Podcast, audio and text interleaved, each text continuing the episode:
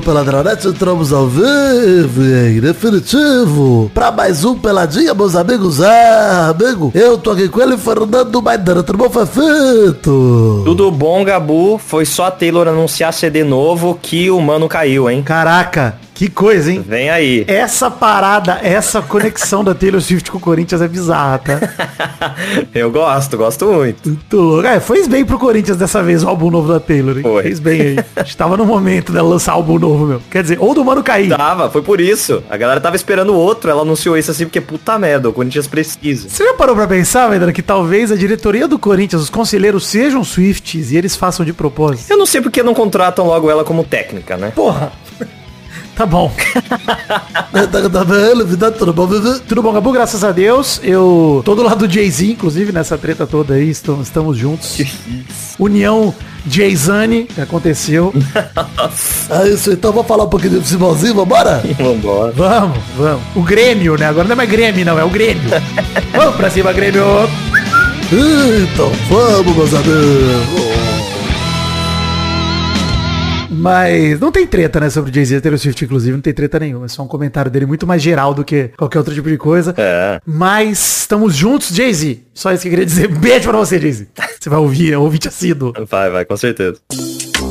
Vamos ainda começar o programa de hoje falando de redes sociais. Tem link aí no post para todas as redes do Peladinha. Link para as redes sociais particulares nossas também. Arroba Príncipe Vidani. Arroba o Fernando Maidana no Instagram. Maidana LH no Twitter. E arroba Show do Vitinho, que furou com a gente em cima da hora, hein? É. Confirmou na hora do almoço, chegou na hora de gravar e não tá aqui. Cara é estrela, né? Estrela do Clube do Minhoca. Tá, tem mais tempo pra gravar com a gente. Deve, deve tá gravando com os amiguinhos humoristas dele. Vai lá com seus amiguinhos humoristas, Vitinho. Vai lá. Amiguinho da comédia. Hashtag não, tô zoando, sacanagem. Deixa, deixa. Amiguinhos da comédia é bom demais. Eu vou manter escrito isso aqui. Vai que a gente não consegue outra, né? Então, vamos fica aí, fica aí. Falando em amiguinhos da comédia, eu gravei com um dos amiguinhos da comédia do Vitinho. Essa semana do Dentro da Minha Cabeça teve episódio com o Jonathan Marques chamado Quem é o Pet de Quem? Falamos sobre ser pai de pet. Gosto muito da história que você contou na abertura, hein? Puta merda, cara. Como eu adoro essa história. Ah, sim. Ah, tem, eu postei ali, quem quiser ver, o Gabu, o dia que ele roubou um vibrador no meio da praça, tem ali um, o vídeo desse dia, desse evento maravilhoso, no arroba cabeça do Vidani, sem cedilha, né, obviamente, não, cabeca do Vidani, no Instagram e no Twitter, postei lá os vídeos de Gabu roubando rola, e no final do último vídeo eu falo, um farejador de rulas puxou o pai. Muito bom, grande momento. Tem mal acompanhado saindo toda semana também. Essa semana falamos muito de BBB. Eu, Maurício e Cate Barcelos, que foi convidada lá, substituindo Mary Jo temporariamente, que está na viagem do Churrasnou. E falamos da semana Fernanda no BBB. Inclusive, Maidana, a galera pediu, hein? Jogue fora seus livros, pois chegou a hora do...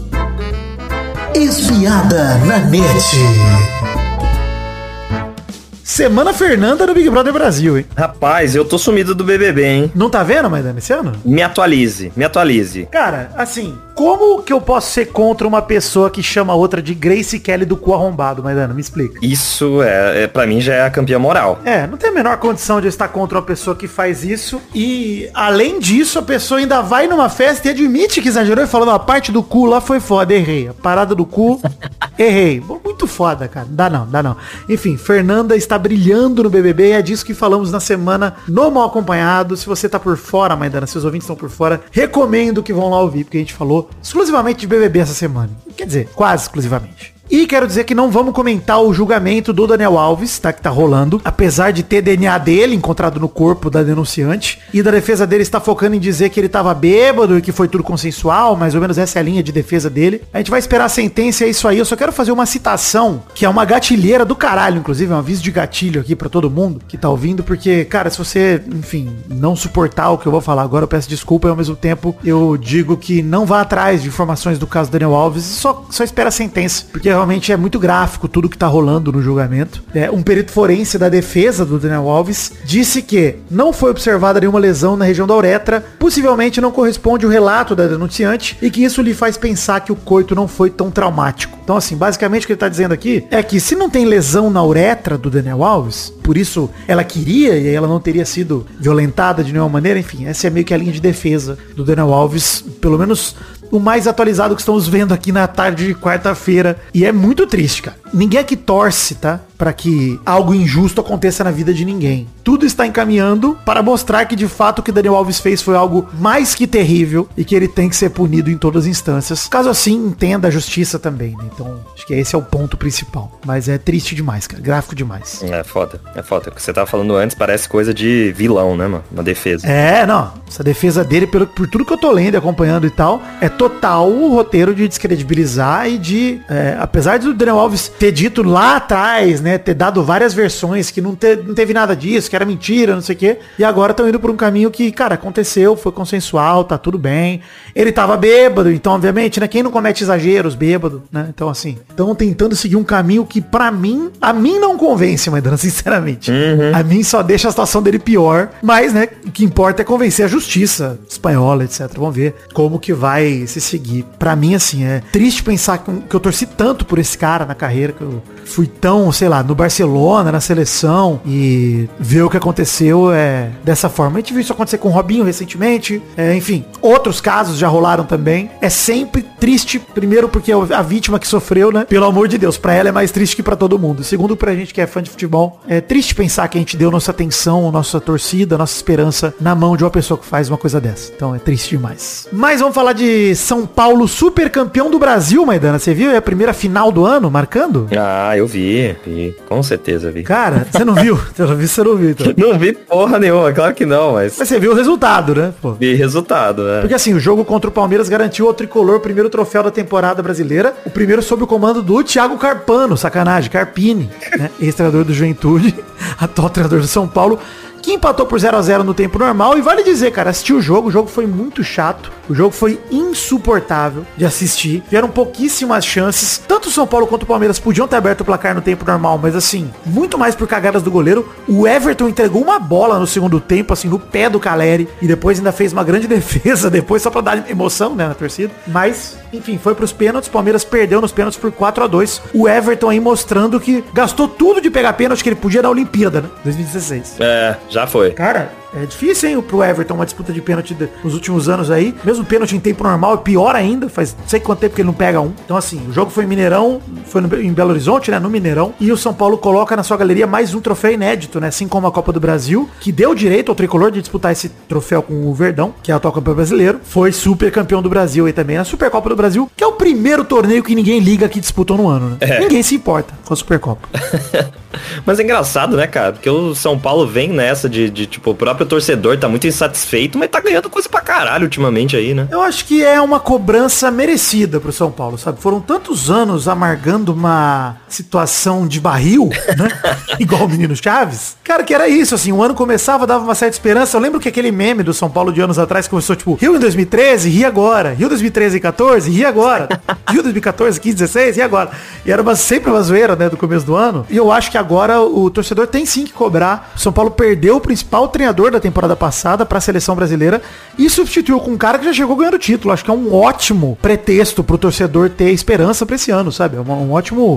É um sinal de otimismo, vamos dizer assim. Sim, com certeza. O goleiro Rafael pegou duas cobranças, né? Foi o herói da disputa de pênaltis. Bom início aí do tricolor paulista pro ano que teve, por exemplo, de boa notícia, Maidano, não sei você, mas eu nem lembrava que o Nicão tinha voltado pro São Paulo, né? Ficou um ano emprestado pro Cruzeiro e voltou. Nossa, eu não lembrava nem que ele existia. Cara, acho que é um bom reforço. Pô, foi titular na final. O Nicão fez excelente temporada pelo Atlético Paranaense quando saiu.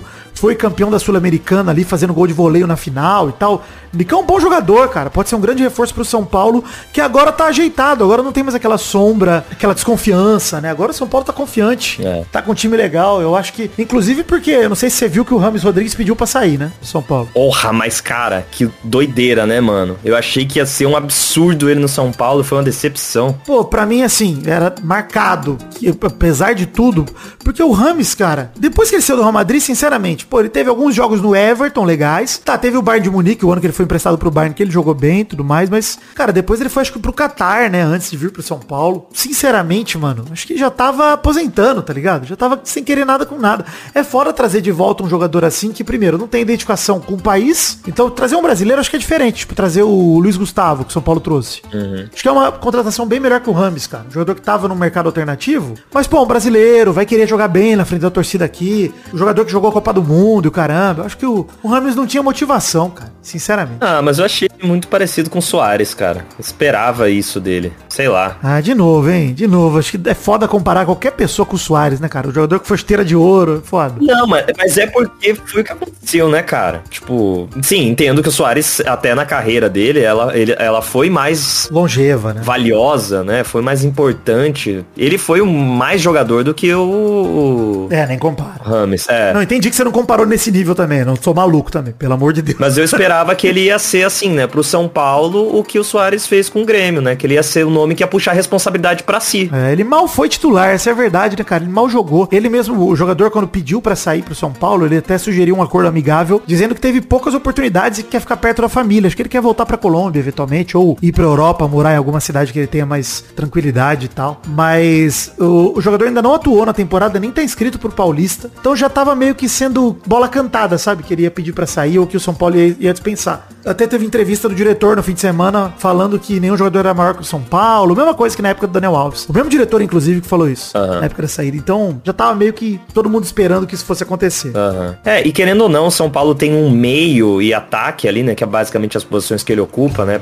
Podendo variar muito bem ali no meio, já muito definidas, cara. Sei lá, eu acho que ele entrava como. Realmente, ele entrava como um nome é, pra disputa. Apesar de não serem nomes, né? Que, tipo, caralho, é unanimidade em qualquer time do Brasil. O, o Nicão, o Wellington Rato, sei lá. O Luciano, mas pô, o Luciano, cara, um banco de luxo ao longo do ano passado todo de São Paulo, né? Com certeza. O próprio Lucas. Com o Lucas Moura agora de volta no time, cara, assim, eu acho que o reforço do Nicão, o Luciano, o Caleri, quem mais ali tem no ataque de São Paulo, cara, acho que são jogadores que brigam em alto nível pra essas vagas da frente. Eh, Tem, o São Paulo não só tem titulares bons, como tem banco bom também. E identificação com a torcida, cara. Não só qualidade, mas tipo, a torcida ama esses jogadores. Então é claro que eles vão passar um pano a mais que eles exigem do Rodrigues. É, isso aí, isso aí. Eu acho que o lance, a- o reforço do Nicão vem em boa hora por isso, porque o Rami sai do elenco, abre um espação pra ele, né, pra ele ocupar e pra ele brigar por essa vaga sem ter um cara que vive de nome e querendo ou não, é um é sempre uma sombra no banco, né? Um cara com puta nome, que já foi, sei lá, autor do gol mais bonito de uma Copa do Mundo, jogou no Real Madrid. Querendo ou não, o Rames tem um nome, né, cara, a zelar. E o Nicão agora tem uma chance maior aí de ser levado em consideração. Acho que é um bom reforço pro São Paulo nesse retorno. O Rames também ainda dizem, né, o clube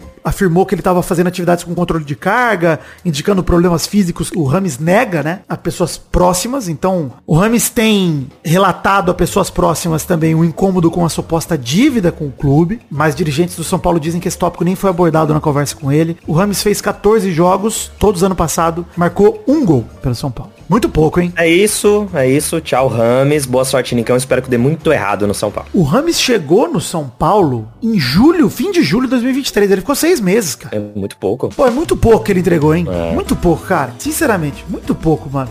É, dá pra dizer. Ah, o São Paulo fez bem em contratar o Rames? Não acho não, mano. Maluco. Sinceramente, não acho. Não. Não foi determinante pra Copa do Brasil. Com certeza era um jogador caro. Ah, não dá pra deixar um craque no mercado sobrando. Craque de quê? Craque de quê? Assim, provou que ele não teria feito diferença em clube nenhum. Então, sinceramente, cara, acho que foi, foi bom que o São Paulo se desfez logo. Seis meses, já tá bom. Obrigado, Rames. Fez a alegria da torcida de ter contratado um cara com esse nome e tal. E perdeu menos tempo do que poderia ter perdido.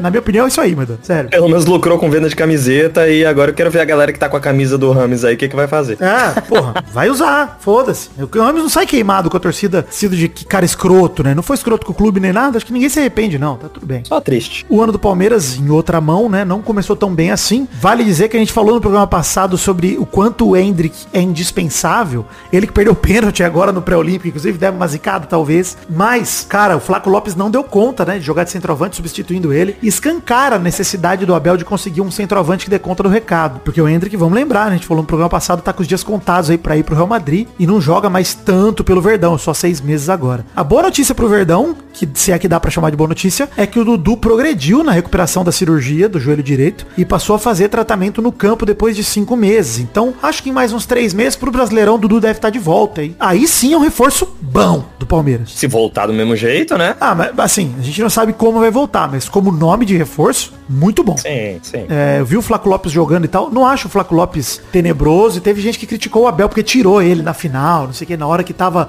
o Palmeiras criando, jogando bola chuveirinho e tal. Gente, o que o Flaco Lopes faz, meio que qualquer um faz. Não é que ele é maravilhoso, não é horrível, Mas ele é um bom atacante, assim. Dá pra contratar vários atacantes do mesmo nível. O ponto pra mim é o Hendrick precisa de uma contratação. E aí eu reforço um camisa 9 de respeito, né? Um cara realmente foda pra botar no lugar do moleque. Quem? Sei lá, bicho. Se o Palmeiras consegue, por exemplo, roubar o John Kennedy do Fluminense, pra mim é um grande nome. Nossa, tá maluco. Aí, aí não tem o que fazer, mano. Aí é Palmeiras campeão de tudo de novo. É, não. Nem acho que o John Kennedy é tudo isso. Eu acho que né, precisa de um nome dessa altura ali nesse elenco. Não acho que é tudo isso, mas acho que é pelo elenco, cara. Pela composição. Sim, concordo também. Eu acho que tem isso, né? Da gente pegar um jogo. Eu dei exemplo de jogador jovem, Aham. que tem ali até parceiro de ataque do Hendrick na seleção pré-olímpica. Aí é um cara que puxa a responsa, né, mano? Fez gol em Mundial, sabe? Isso, isso. Não, não tem.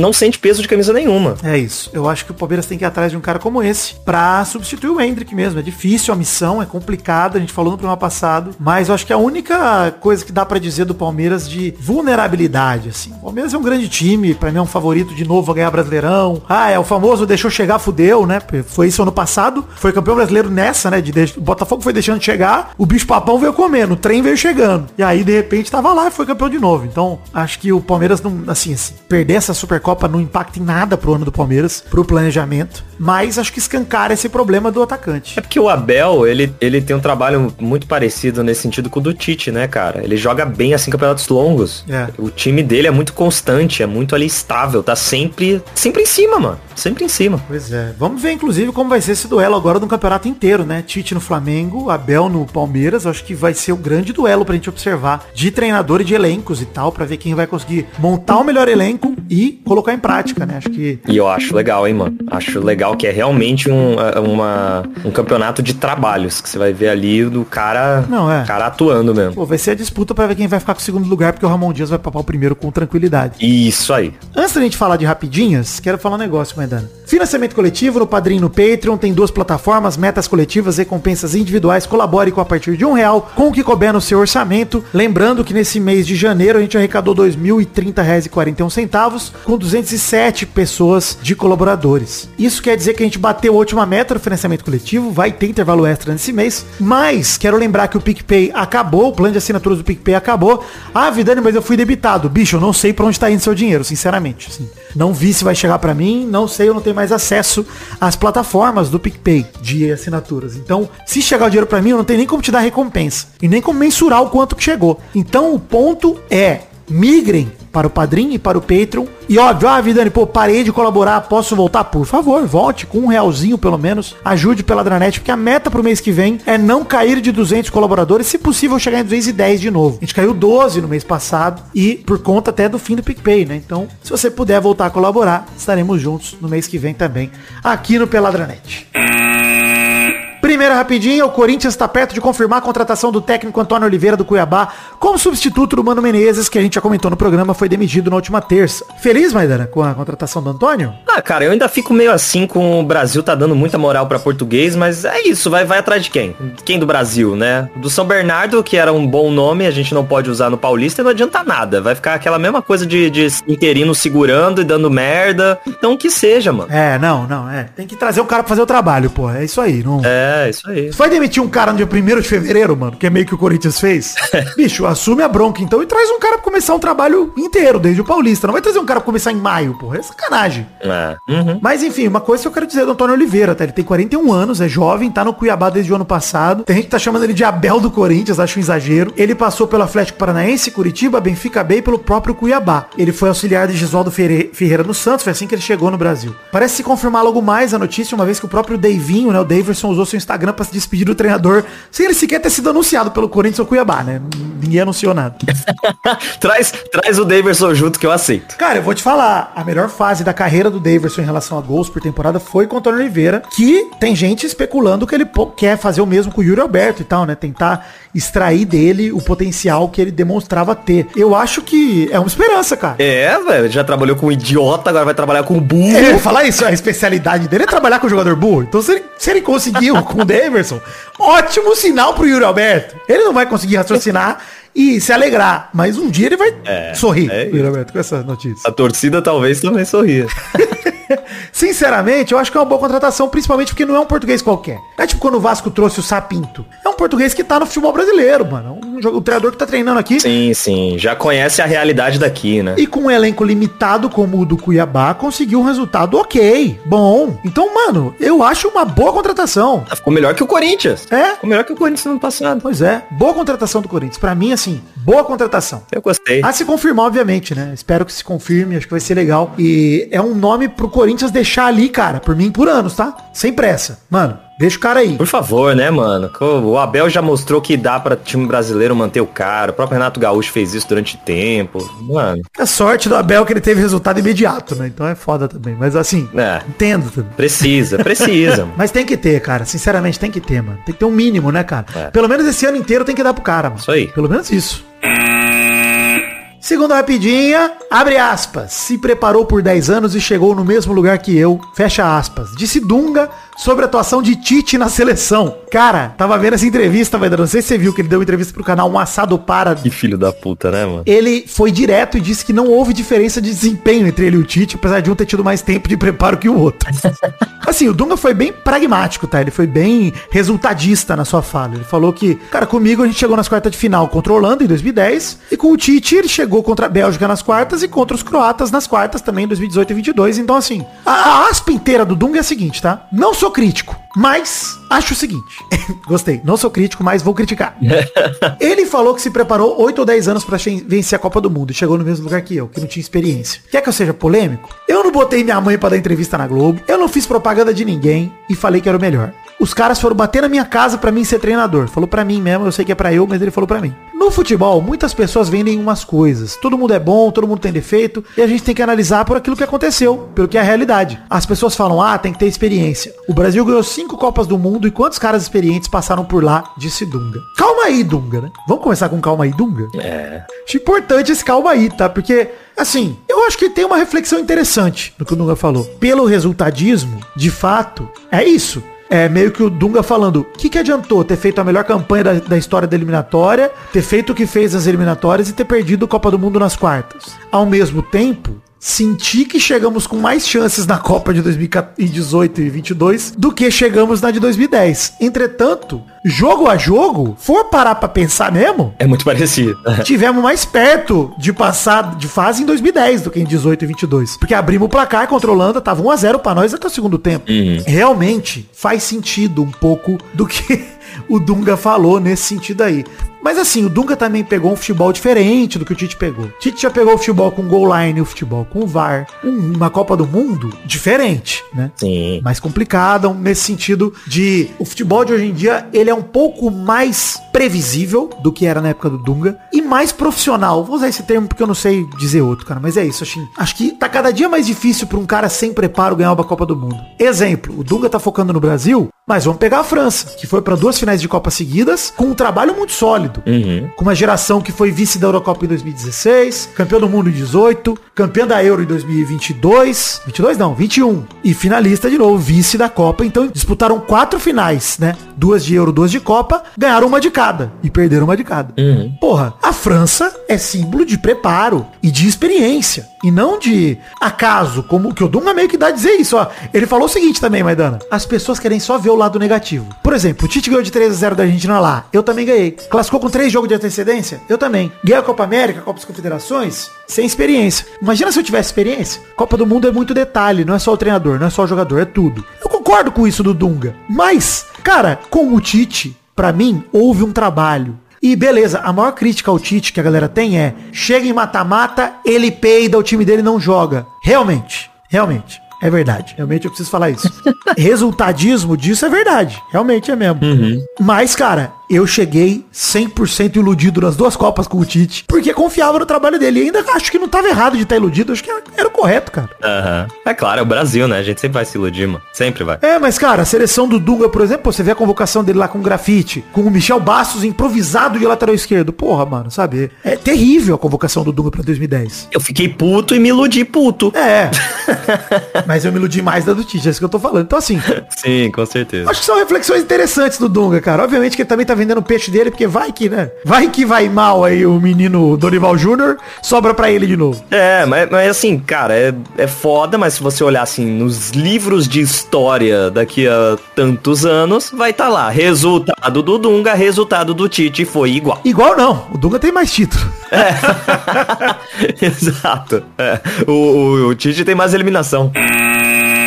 Terceira rapidinha, o eterno menino Neymar completou 32 anos no último dia 5 de fevereiro. No mesmo dia, Cristiano Ronaldo completou 39 anos. Só para dar parabéns pros dois, Maidana, mas dizer o seguinte, quero trazer uma reflexão para você, tal qual o Dunga, hein? Posso ser polêmico? Como é que o Dunga disse aqui? Parabéns pro Neymar aqui, puta que pariu. Quer que eu seja polêmico? Ah. Não é um parabéns honesto, tá? É um parabéns desonesto que eu tô dando pro Neymar. Ah, tá. Minha pergunta é, dá pra dizer que hoje em dia, apesar de quase quarentão, o Cristiano Ronaldo é muito mais importante pro futebol mundial que o Neymar? Ah, mas sem dúvida, né? Tô falando da história dos dois. Nessa temporada, quem é mais relevante para o futebol mundial? Cristiano Ronaldo. É claro. Pronto.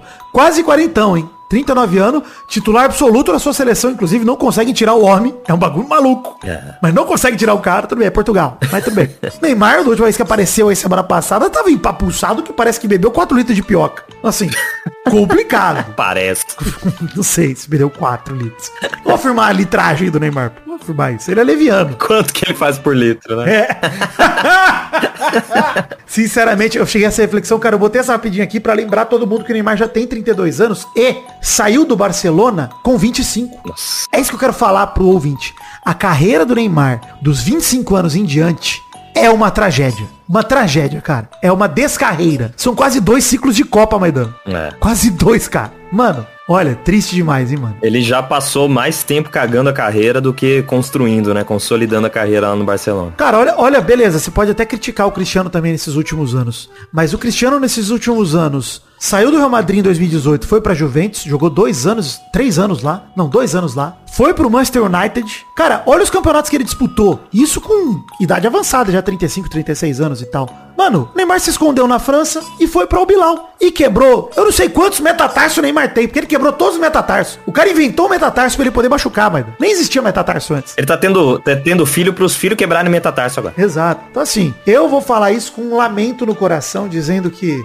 é Cara, cada vez que eu penso no Neymar, cada vez que ele atinge um marco novo, ele é sempre negativo, né? Tipo, o Neymar tá mais velho ainda, tá com 32 anos completados. Próxima Copa, ele vai ter 34 e tem gente ainda sonhando com o Neymar. Eu já desisti, gente. Queria só declarar isso. Ah, tem que desistir mesmo e, é, é, é, claro, sei lá, hoje um jogador brasileiro é mais relevante que ele, até qualquer goleiro, sabe? Você pode falar muito bem que o Everton é mais relevante pro futebol mundial do que o Neymar é. Você coloca um goleiro brasileiro do que um atacante que teve a esperança de ser bola de ouro. Porra, e sabe o que, eu fico revoltado, mano? Sem medo nenhum de errar aqui, tá? Eu vou garantir. Pode ter fã esperançoso que vai falar, nossa, o Vidani vai queimar a língua, hein? 2016 ele vai queimar, ele vai jogar bola pra caralho, vai arrebentar na Copa. Eu vou falar pra você, querido ouvinte. Eu garanto que não vai. Não vai. Pare de se iludir. Não vai. Já era. O Neymar morreu pro futebol. Aceite,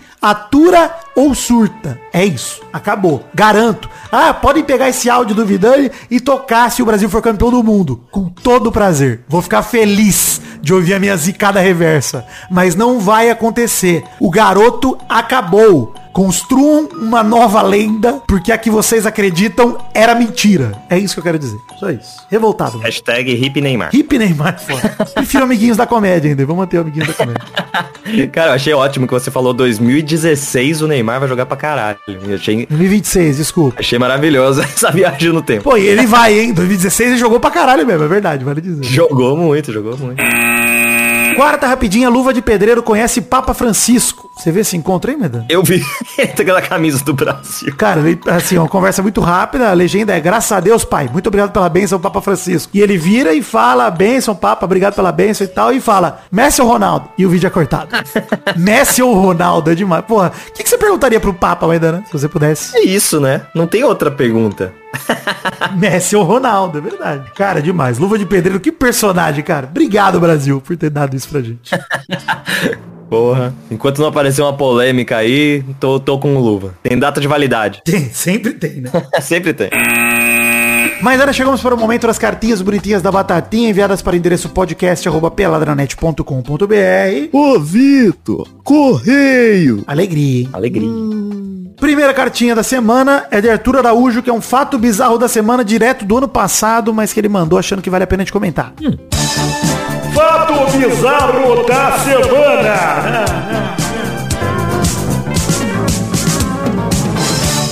recall, hein? De outro fato bizarro de anos atrás do Peladinha. A notícia é, japonês que gastou 76 mil reais pra se tornar um cachorro tem dificuldade pra fazer amizade com cães de verdade. Ah, quem diria? Olha aí, o homem fez alguns passeios externos na tentativa de captivar alguns amigos de quatro patas, mas seus esforços parecem ter sido em vão. O homem ali que tem a roupa de border collie, muito realista, que me incomoda demais, é, não tá conseguindo fazer amigo. Ele sai pra passear ao lado de, de uma pessoa, né, de uma amiga, sei lá, que arrasta ele pela rua num carrinho, porque ele não, não sai, né, de quatro andando pela cidade. E ele que atende pelo nome Pet Toco, Ah, fofo. Cara, não consegue fazer amizade com cachorros. Ele atrai a atenção da maioria dos humanos e tal, mas não dos cachorros em si. Os cachorros cagam pra ele. Corretos os cachorros. Correto, corretíssimo. É o comportamento correto que tem que ser feito aí. Disse o veterinário, inclusive. Então estamos com. Sim, sim. Se ele chegar pra ser atendido no meu consultório, eu não atendo. Tem que atender. Tinha que atender e operar ele. Opera o ser humano dentro da roupa, foda-se. Ciro mandando a roupa é foda. Castra ele, mano. André Batista mandou um e-mail com o título Mais um ano se passou. Ele manda assim: Olá, príncipes súditos e reais. No dia da publicação desse podcast, completa-se mais um ano do incêndio no Ninho do Urubu. No caso aqui, eu fui pesquisar, Maidana, são cinco anos desde aquele 8 de fevereiro de 2019, que resultou em 10 pessoas mortas e 3 feridas ali no CT do Flamengo, Ninho do Urubu, né? Uhum. Não podemos perder a esperança, disse aqui o André, de ver o Flamengo ser realmente punido uma vez que já está provado que houve dolo eventual. Eu pesquisei isso, que eu não achei esse termo, né, na matéria que eu li aqui, mas tem uma matéria de janeiro de 2021 da Agência Brasil chamada Denunciados por incêndio no Ninho do Urubu viram réus, assinada por Léo Rodrigues, que diz o seguinte: Ainda em 2019, a Polícia Civil chegou a indiciar oito pessoas por homicídio com dolo eventual e tentativa de homicídio. O MPRJ, no entanto, não imputou a nenhum dos denunciados o crime de homicídio. Então eles responderão por incêndio culposo qualificado pelos resultados de morte e lesão grave. Então assim, apesar da Polícia Civil ter indiciado, não foi acatado pelo Ministério Público esse homicídio com dolo eventual. Tá? Então não é isso que aconteceu, pelo menos no, no que foi acatado, viu, André? Acho que só pra informar a galera. E dizer também, gente, vamos já falar parada do Ninho do Urubu, porque, sinceramente, acho que a gente tem que ser é, um tanto legalista nessa questão, mano. Porque é uma tragédia desgraçada, é uma parada muito dolorosa. É uma situação que morreram 10 garotos entre 14 e 17 anos. É um bagulho, assim, não mensurável. Impossível de se medir. A dor que esse evento trouxe. E assim, eu só espero que a justiça, de fato, faça jus às famílias que perderam. Eu tô pouco, sinceramente, gente, eu tô pouco me fudendo pra punições esportivas, etc. Nada vai trazer de volta os filhos que os pais perderam. Nada. Então assim, se houver punição esportiva e tal, eu confio e acredito, gostaria de acreditar que a justiça fizesse o correto. É, eu não tenho nem condições, Maidana, de tecnicamente dizer o que eu acho que eu não acho sobre isso.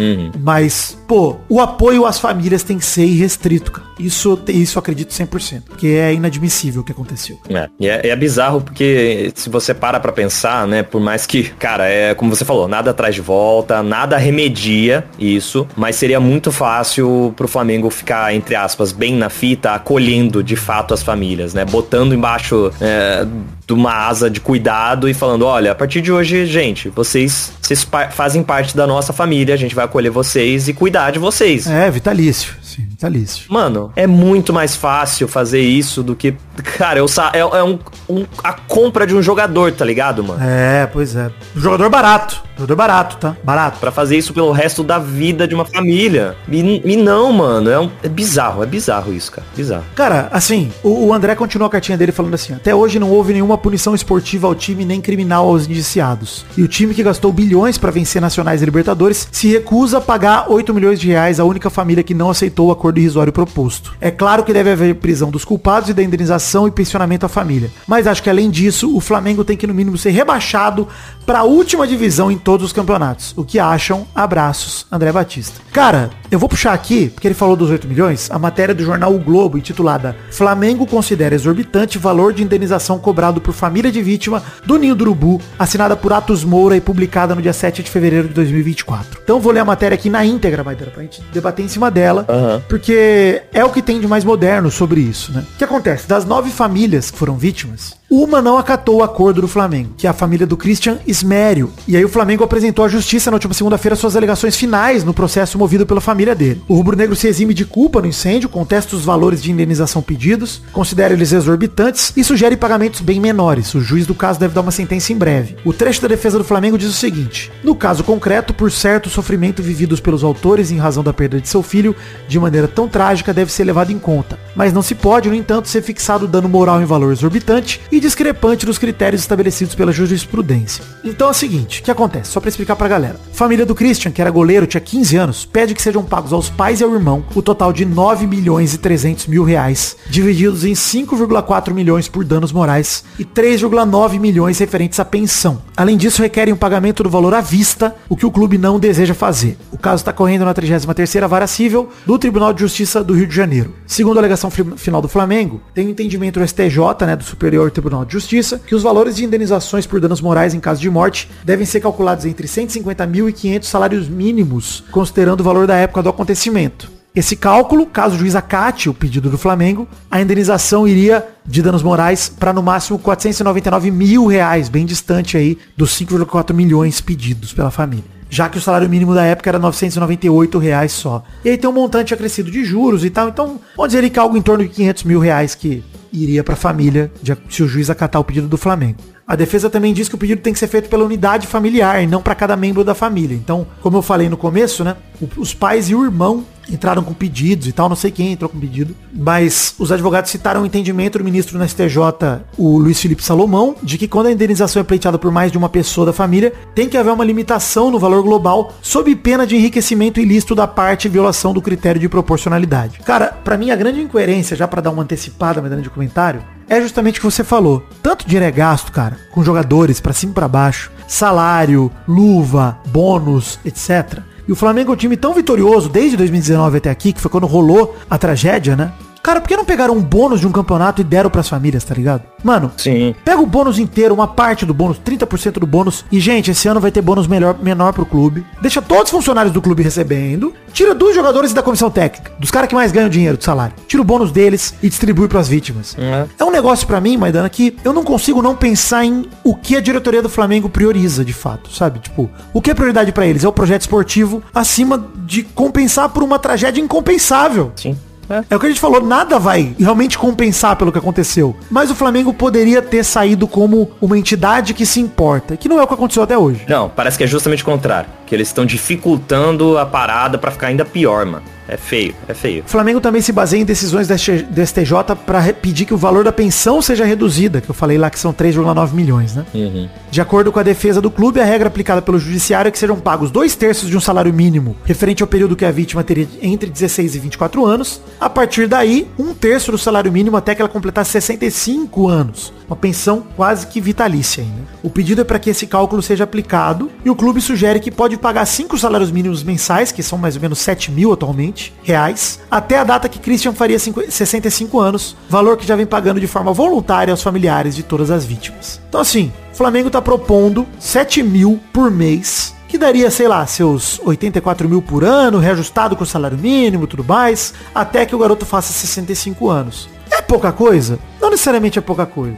A tese da defesa da família do Christian é que o menino os ajudaria com pelo menos 10 mil reais por mês nesse período de 30 anos. Tá ligado? Se ele subisse pro profissional, que ele ganharia isso, 10 mil por mês, e não esses 7 mil que tá sendo proposto agora. E faz todo sentido pra mim, Maidana. Um goleiro do Flamengo, pô, dependendo de como ele for, pô, ele ganhar muito mais que 10 mil por mês. né? Claro. Um ano, dois anos. Sim. Fora a visibilidade, né? De ser, ser uma vitrine. Então, Em sua defesa, o Flamengo alega que o incêndio não era previsível, que o clube não praticou qualquer ato ilícito que pudesse atrair para si a responsabilidade civil pelos danos sofridos. Além disso, culpa a empresa NHJ, que é a fornecedora dos containers que a galera dormia no dia da tragédia, por negligência. A alegação do Flamengo é que a empresa não adotou todos os critérios previstos no contrato. O Flamengo disse que já fechou acordo com nove das dez famílias desse e frisou que essa decisão não tem condição de ser caracterizada como uma suposta confissão de culpa ou responsabilidade, mas revela que os dirigentes buscaram conduzir a situação com espírito de apoio e solidariedade por princípios morais. É complicado demais, né, gente? Muito complicada a situação, cara. Muito triste, muito complicada. E sobre o André Batista, ele fala, pô, o Flamengo tem que ser rebaixado. Cara, sinceramente, pouco me importa isso, André. De verdade, cara. Uhum. Eu queria que os, os responsáveis fossem punidos, presos, porque ninguém, assim, na boa, as crianças não escolheram dormir nesses containers. Alguém criou essa estrutura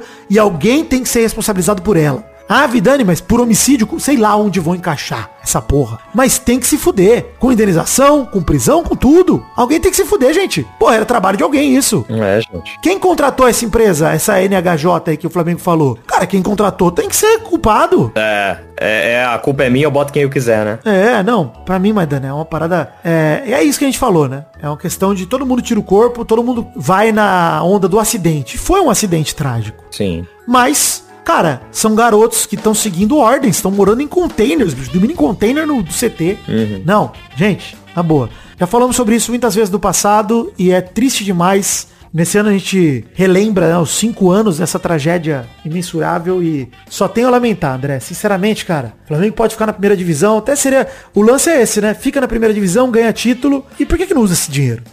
Pra compensar pras famílias. Por que não faz algo com esse dinheiro? Por que que... Ai, cara, quer saber? Triste demais. E Vale ressaltar, zero problema com torcedores flamenguistas, o time do Flamengo pode continuar torcendo, não tem nada a ver com isso, cara. Tem a ver com a instituição, com a diretoria, com a vergonha dos CPFs responsáveis que estavam gerindo o CNPJ do Flamengo naquela época. Se há que haver alguma punição desportiva, a justiça entender assim, ótimo, é mais punição ainda. Se não há, também não, não é por isso que eu quero cobrar, mano. Eu quero que as famílias fiquem bem, tá ligado? Só isso, cara. Muita tragédia, mano. É, é, essa é a diferença, né? Não é uma parada que a gente fala porque eu quero ver o Flamengo se ferrar. É, não, para. Não, mas isso não.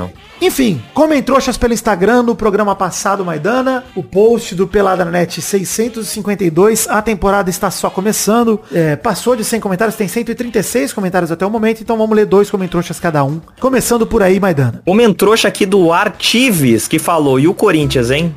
Gosta de criar dívida nova toda hora. O mano mal entrou e já saiu passando a piromba nos cofres do clube. Ele mesmo respondeu, mas é só não pagar. É isso aí. Ai, caralho. Que ódio dessa, dessa multa, desse contrato de 40 anos com o Mano Menezes. Caralho, né, mano? É, e assim, que, cara, a diretoria do Corinthians que saiu, né? Puta que Moduílio. Parabéns, né? Nossa. Parabéns, meu. Parabéns. Bruno Marques Monteiro, Brunex mandou. Vitinho tinha que dar em cima da Rafa Kalimann. Imagina ser o Louro José da Casa Kalimann. Sucesso. Pô, você é show, hein? Muito bom. Show do José. Show do José. show do Louro. Olha aqui, o Doutor Zo comentou, pelada na net se utilizando do início da temporada e além de levantar as próximas contratações, fazendo campanha de higiene bucal. Além de futebol, esse programa é saúde. Palmas. É, falamos aí no, no Testosterinha Show. Sim, de pastas de dente, né? Inclusive colocamos limites. Porra, é isso mesmo. Escovem o dente, gente. Os dentes, né, no caso, no plural. O dente, É. se você tiver só um. Escovem o pior, né? O que tiver mais mal. O resto tá pra aguentar pra amanhã. Vai alternando. É, vou ler aqui o comentrouxa do Mr. Pedro RCC, que é o Pedro Ramos, que mandou. Não é que eu esteja emocionado após o clássico, mas discordo que o Cruzeiro briga pra não cair. O time reforçou mais ou menos áreas que tinha deficiência, minimamente trouxe uma aposta pra substituir o Bruno Rodrigues, o Juan de Neno, né? E tá aproveitando os jovens da base. Dito isso, deu lógica na Arena MRV, meu rival venceu. Hulk segue a chorar e mama aqui, gloob gloob. Ele mandou sobre o Cruzeiro.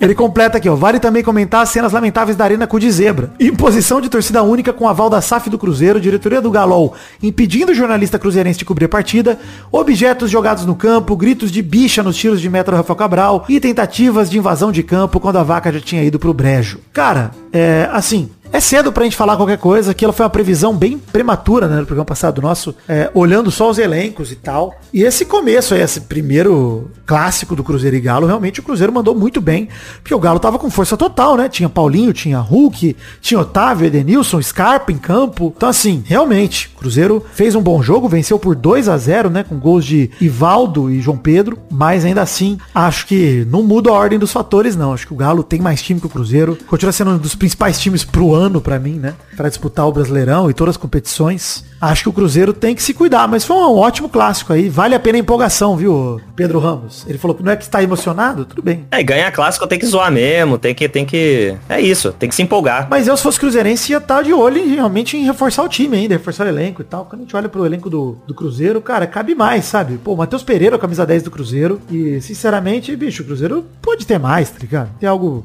algo melhor na nação ali tudo mais. Pô, vida, mas o Matheus Pereira tava no Albilau, no Alada, né? Sei lá, no, no West Bromwich, exatamente, porra. Onde jogou o Matheus Pereira, sabe? Cara, o Cruzeiro, tá ligado? Tem que valorizar o Cruzeiro de fato. Mas, dito isso, tem que comemorar mesmo. É clássico, venceu na casa dos caras, tem que sacanear e tá coberto de razão. Empolgue à vontade, Pedro Ramos. É isso aí. Boa. É isso então, gente. Chegamos ao fim do programa de hoje. Hashtag Amiguinhos da Comédia. e a pergunta da semana é: O que você falaria pro Papa se você conhecesse ele? O que Olha, você falaria pro Papa? É isso. Luva de Pedreiro aproveitou e falou o Messi ou Ronaldo. O que você falaria? corretíssimo. Perguntar coisas importantes pro Papa. Esse Papa é gente boa demais, hein? Tem, que- tem que trocar ideia com ele na tranquilidade. É isso então, gente. Fiquem com Deus e até semana que vem pra mais um Peladranet. Tchau, tchau, pessoal. Alegria! Valeu!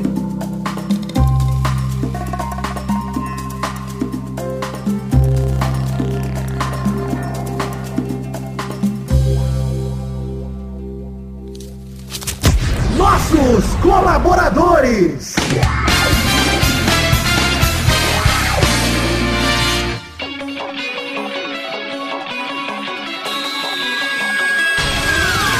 Chegam as tirinhas para aquele bloco gostoso demais. Que bloco é esse, Testostas? E é isso aí, Vitor. Agora é hora da gente dar as recompensas para todo mundo que colaborou em janeiro de 2024 com 10 reais ou mais e falar o nome deles aqui. Então mete bronca aí, manda os abraços pra galera do PicPay, do Padrinho, do Patreon, do PicPay pela última vez. Migrem de plataforma, hein, gente? Abração pra Adelita Vanessa, o Adriano Nazário, o Alcides Vasconcelos, o Alisson Ferreira da Silva, o Anderson Carteiro Gato, o André Luiz Rufino, o André Schlemper, André Stabile, Arthur Murac- Murakawa, Brando Silva Mota, Bruno Gelton, Bruno Soares de Moura, Sidão Oliveira, Concílio Silva, Danilo Rodrigues de Pádua, Davi Andrade, Diego de Lima dos Santos, Dionelson Silva, Eli Carlos Santana, Eduardo Coutinho, Eduardo Vasconcelos, Elisnei Menezes de Oliveira, Érico, Evilásio Júnior, Fernando Costa Neves, Felipe Frouf, Flávio Vieira Sonalho, Frederico Jafelite, Guilherme Clemente, Guilherme Xavier Ferreira, Israel Peixin, Ítalo, Fe, Ítalo Leandro Freire de Albuquerque, Jonathan Romão, José Vieira de Menezes Neto, Josué Solano de Barros, Júlio Barros, Cauê Pescher, Leonardo Lacmanetti, Letícia Robertoni, Lucas de Freitas Alves, Lucas Romualdo, Luiz Fernando Rodrigues Libarino, Maxwell Nelly, La, Na- Natália Cucharlon, Nicolas Valcarcel, Paulo Rig, Pedro Bonifácio, Pedro Láurea, Pedro Machado, Professor Rogério Vitor, Rafael Azevedo, Rafael Correia da Silva, Rafael Matis de Moraes, Reginaldo Antônio Pinto, Penata Pereira, Robson Duarte, Rodrigo Dias Garcia, Thiago de César, Vander Alvas, Vitor Maeda,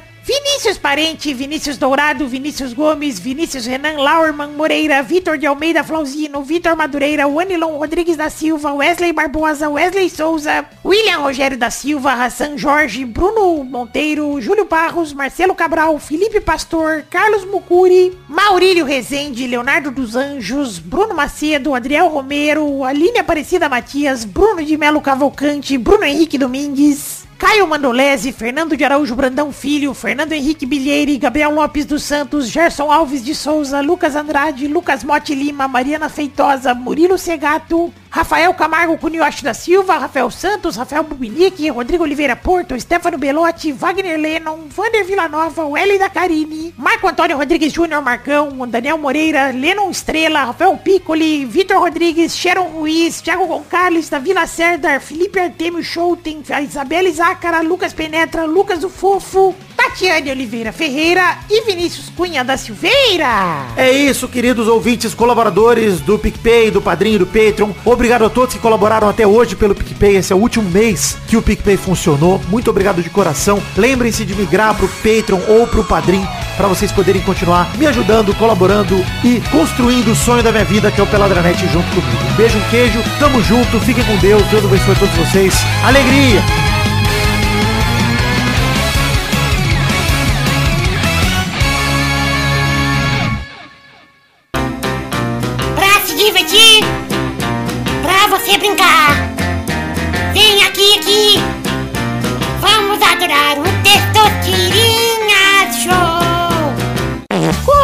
Começou, galera, mais um Tensão Tirinha Show, Brasil! Uau, e aí, turma, beleza?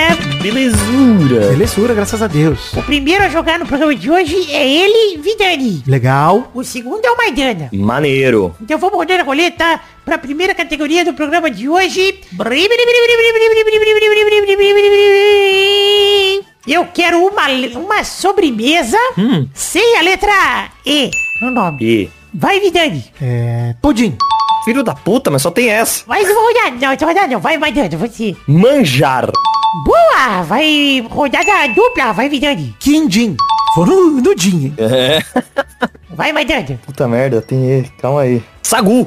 Bom demais. Bom demais um saguzinho, hein? Caralho, tomaria agora um pote. Nossa senhora, tá maluco? Rodada tripla. Vai, Vidani. É. Caralho, hein? Bolo. Boa! Vai, Maidana. Caralho. Que difícil, cara. Pensar assim, olha, que co- coisa complicada, né? Veja só. O pau do peito, né? Docinho. Pô, não sei como você não soltou torta depois que eu soltei bolo. Porque Nossa, caralho. bolo é mano. genérico, cara. Eu falei, puta, eu entreguei, né? Ai, mano, não veio nada, cara. Que bom pra você. né? Rosca. Podia ter metido uma rosca, sei lá. Parabéns, Vidani. Valeu, ia meter bomba depois, hein? Bomba é bom também. Olha. Bomba é bom, hein? Caralho. É bom, é bom. Pô, eu gosto muito daquele filme do Oppenheimer que ele faz uma eclair. Não, tô sacanagem. Pô. Bom. É isso então, valeu gente, até o programa que vem pra mais um Peladranet, mais um Testosteria Show. Tchau, tchau pessoal, valeu, como doce, mas escove o dente. Ó, comem bomba, depois come o zen. É isso. Bomba. Para, para, para, para,